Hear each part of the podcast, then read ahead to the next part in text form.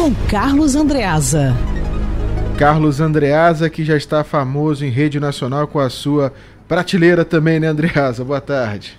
Rapaz, Marcos Lacerda, é, ao longo da vida a gente coleciona algumas coisas, coleciona amores, coleciona afetos, coleciona amigos, coleciona histórias e coleciona, no meu caso, livros, muitos livros.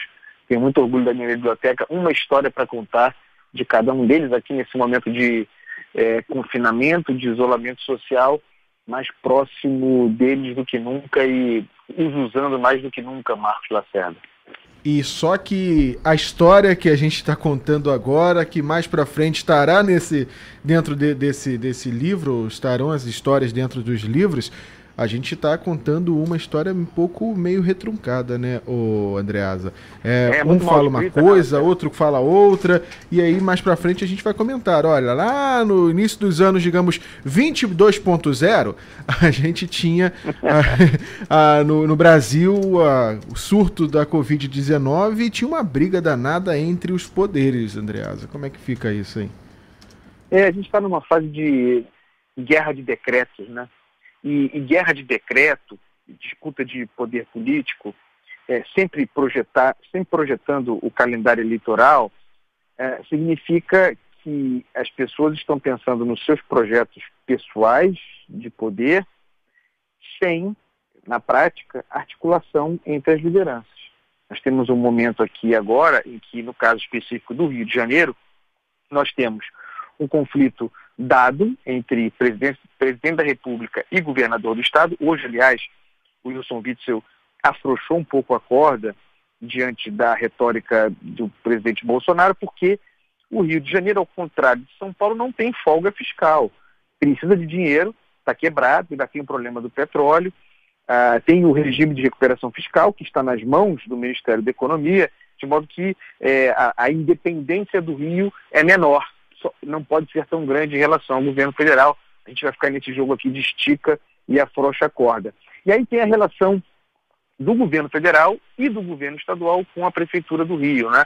O Marcelo Crivella, também pensando no seu projeto pessoal de poder, eh, tem eh, tentado reproduzir a estratégia de Jair Bolsonaro eh, para contrariar o Wilson Witzel, né? O Crivella tenta de toda maneira atrair Jair Bolsonaro para a sua chapa em 2020, nesse ano, se a eleição municipal houver essa discussão em algum momento vai voltar com tudo. Então nós chegamos a, a esse caso de hoje, né? O, o prefeito Marcelo Crivella é, determinando para sexta-feira a reabertura de lojas de conveniência, de, de é, postos de gasolina e a, as lojas de construção. Material de é, construção. E, isso. E, em seguida, o governador do estado anunciando que vai desautorizar, uh, via decreto, essa decisão, sustentando uh, o, o, isolamento, o isolamento social. O que, o que, o que está é, em jogo aí no caso do Marcelo Crivella, aí a gente tem que levar na brincadeira, né? não tem outro jeito,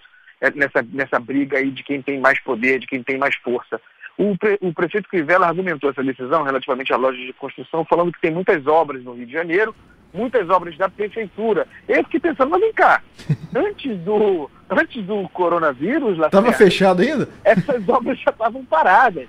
Né? Já não tinha obra nenhuma acontecendo no Rio de Janeiro. Esse pessoal está usando o coronavírus para soluções retroativas. Daqui a pouco o Bolsonaro vai botar no coronavírus a culpa do resultado péssimo do PIB de 2019. E o, e o Marcelo Crivella vai botar no coronavírus a responsabilidade por sua prefeitura não ter feito nada em 2019. Eu quero deixar aqui bem claro o seguinte. As obras da Prefeitura do Rio de Janeiro, no município do Rio de Janeiro, estão em isolamento social há, pela, há pelo menos um ano, Marcos Lacerda. Poderia falar assim: ah, você está em casa no isolamento social, está deitado naquela sala, está olhando se quero derrubar essa parede. Pô, mas não posso fazer uma obra em casa que não tem loja de material de construção. Até Isso. aí vai, né? A pessoa em casa quer fazer uma reforma, quer fazer Isso. um reparo.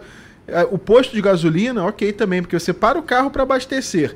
Dependendo do carro, se for a gás, você tem que sair do veículo vai na, na, na, loja de conveniência, compra alguma coisa e volta, né? Você não vai ficar parado numa loja de conveniência. Raramente, são raras as lojas de conveniência que as pessoas ficam horas e horas lá dentro, é né? muito mais rápido.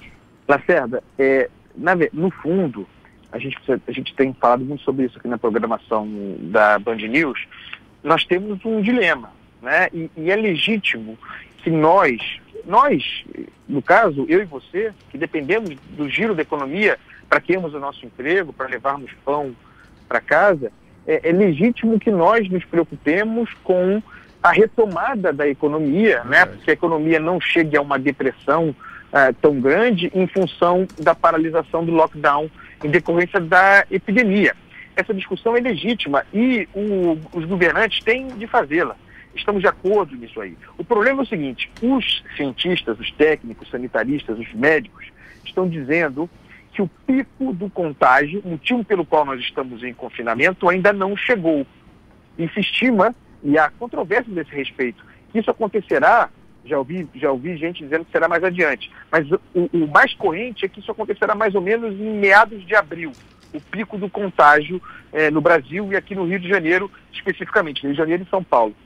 É, porque se você e for assim... pegar, Andreasa, os números do, do coronavírus confirmados hoje, se os exames estão demorando sete dias mais ou menos, os dados Isso. de hoje de confirmação são de casos que a pessoa Isso. foi infectada antes da quarentena. Isso. Então vai subir pelo então, menos umas duas semanas aí.